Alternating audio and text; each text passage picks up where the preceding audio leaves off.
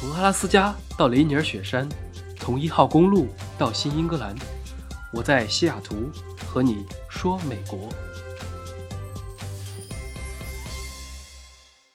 Hello，大家好。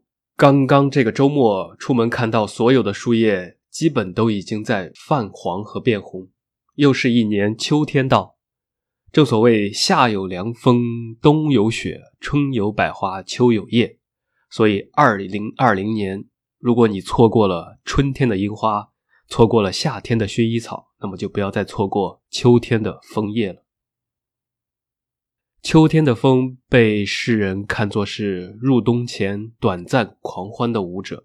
全球赏枫地方有很多，不仅观赏时间和地区有差异，连营造出来的意境和画风也是各有千秋。比如说，很多人去过日本，日本的红叶有一种温婉的娇羞。那欧洲的红叶是柔情似水，而美国和加拿大就是原始豪迈，漫山红遍，层林尽染。一般来说，提到红叶会想到加拿大，毕竟加拿大就叫做枫叶国嘛，国旗的图案也是一枚枫叶。美国和加拿大其实差不多，尤其是靠近北部的地方。然后整个全美国家以及州立公园加在一起有上千个。因此，想找就近的赏叶地点还是比较容易的。那美国那么大，哪些地方比较推荐呢？这期就和大家来聊一聊秋天枫叶的话题。一般而言，旅游的话题最重要的就是时间和地点了。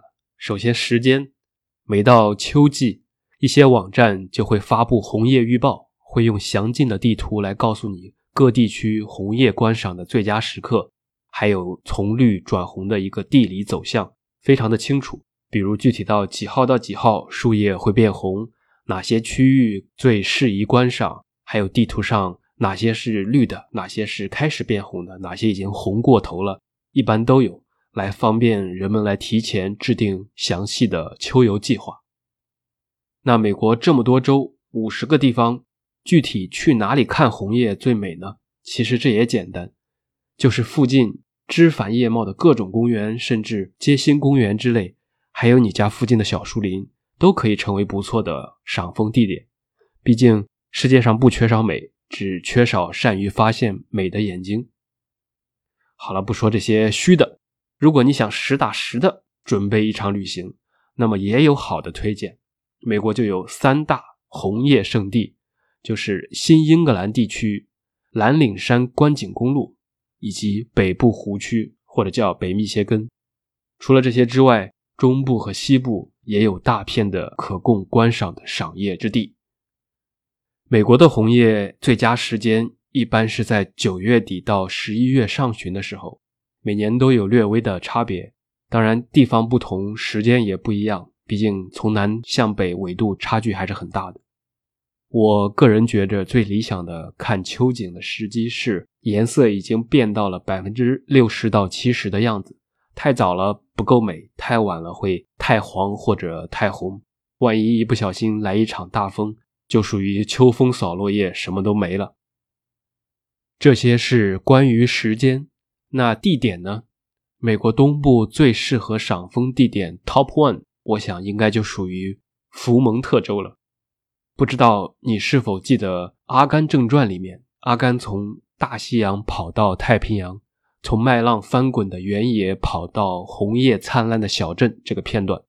而这个红叶灿烂的小镇，就是在福蒙特。福蒙特有“绿岭之州”的美称，森林非常的多。虽然名字叫绿岭，但到了秋天，可以说是名副其实的红山。这里曾经被国家地理评为全世界最美的观赏枫叶的圣地之一，非常值得一去。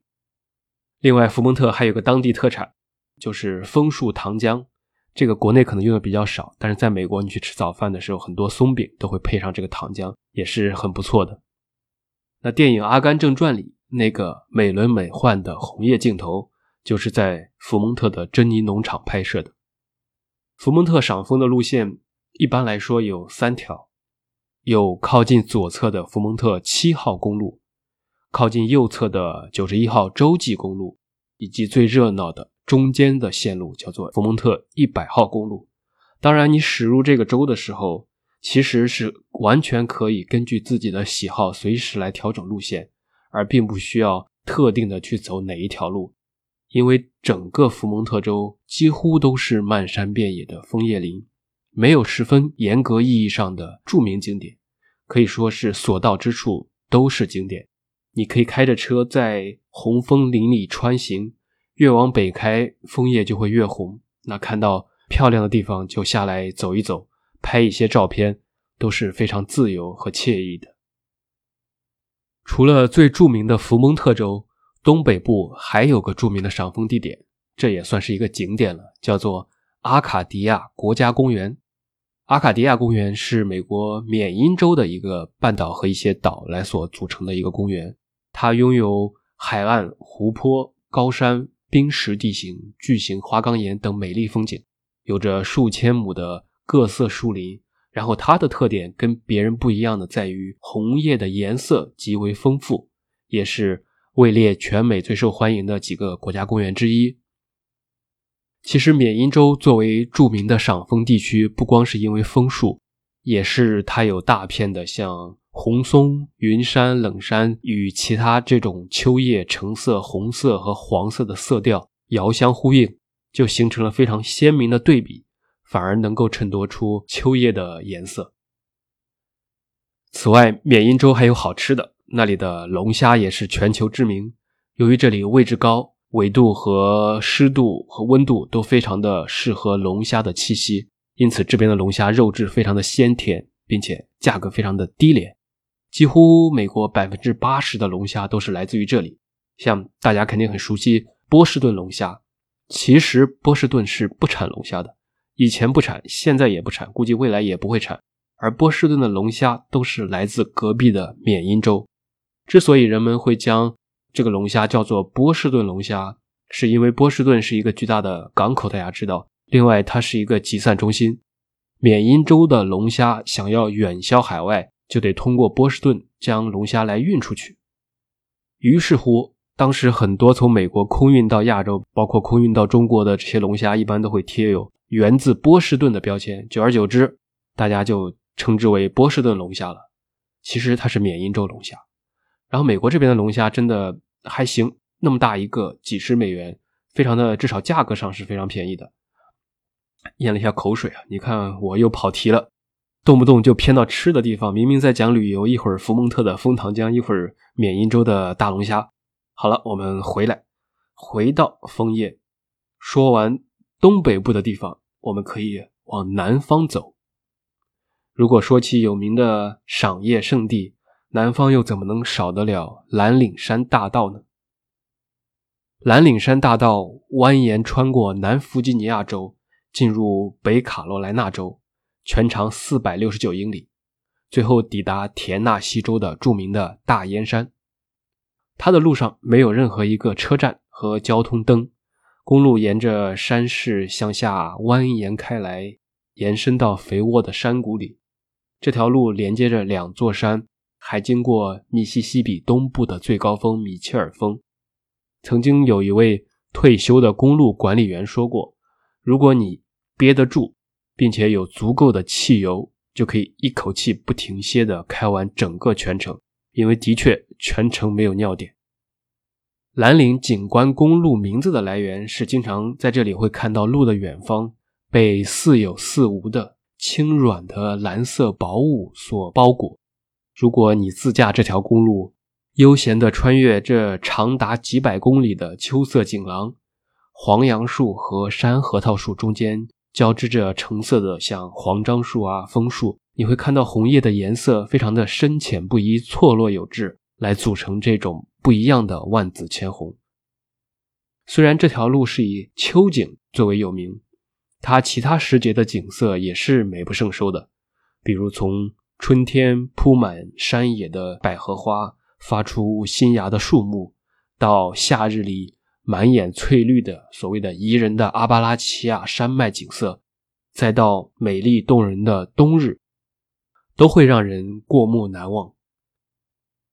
那如果离开东部，我们往北方的中间走，也有一处圣地，是北密歇根。密歇根州在美国五大湖区，五大湖是世界上最大的一个淡水湖群。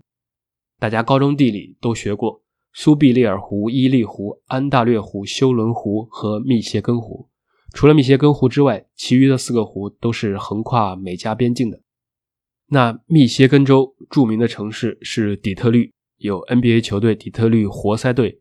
另外，位于安娜堡的密歇根大学也是非常好的学校。我曾经申请过，但是被无情的拒绝了。这个州的北部拥有七百万英亩的森林，所以大家可想而知，必然是会有一种绚丽的秋色。红、橙、黄各色的树木与周围深蓝的湖水相映成趣。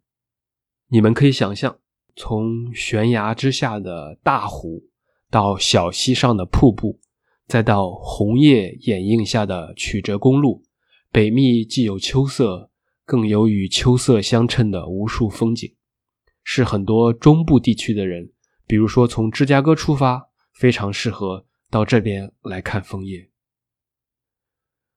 说完美国的东部和北部这么多的赏枫之地，西部的朋友们自然也不例外。毕竟美国这么大，西海岸往北有华盛顿州、俄勒冈州，虽然松树居多，枫树其实也不少。那再往南，比如到加利福尼亚州，甚至到南加州，都可以有一提的地方，例如著名的大熊湖。大熊湖应该是洛杉矶人民最爱去的地方之一，冬天有雪，秋天有落叶，基本上是南加州体验真正秋季的最受欢迎的一个地方。十月中旬到十一月初是树木最为艳丽的时候，因为南加州嘛，温度要热一些，所以它的季节也会相对晚一些。所有的树木会在这个时间同时变换颜色，常青树。白杨树、枫树和橡树会漫山遍野，将地平线变成一片金色、红色和琥珀色的海洋，湖光山色，非常的美不胜收。而北加州的朋友们，秋天如果想看秋色，选择就更多了，也不一定非要去那些著名的树林或者国家公园里面。还有一个地方，因为秋天也是收获的季节，很多人会开车。从旧金山出发前往纳帕，沿着著名的希尔弗拉多小径驱车前行，你会遇到一座又一座的葡萄酒庄，绵延不绝，一排排的葡萄藤会闪耀着明亮的深红色和金色的色彩。那在十月的小阳春里，白天的气温一般在二十度上下，傍晚则空气凉爽。这样的天气，踏踏秋色。约上几个朋友去酒庄品尝一下各种葡萄酒和葡萄汁，其实也可以说是相当的宜人。最后，如果你实在不想出城，家门口也是可以有绚丽的枫叶，可能就在你邻居的房前，或者在某个建筑的背后，也可能是在你推开窗户飘进的落叶里，在你深夜醒来外面的沙沙落雨声里，这里面。都有秋天的色彩。再比如，在纽约城中最热门的赏秋地，不是外面，反而就是中央公园的里面。某年的秋天，我去到纽约，印象也是非常的深刻。秋日里，中央公园的树叶就会全部变了颜色，枫叶红、银杏黄，还有其他各种深浅不一的颜色，在阳光的闪耀下摇曳生姿。在这里待上一个下午。在公园里随意走一走，在长椅上坐一坐，你可以躺着喂鸽子，也可以拿着手机打一把王者荣耀，甚至听听音乐或者我的节目。不在于做什么，身处这么一个场景里，其实晒着太阳都是一种享受。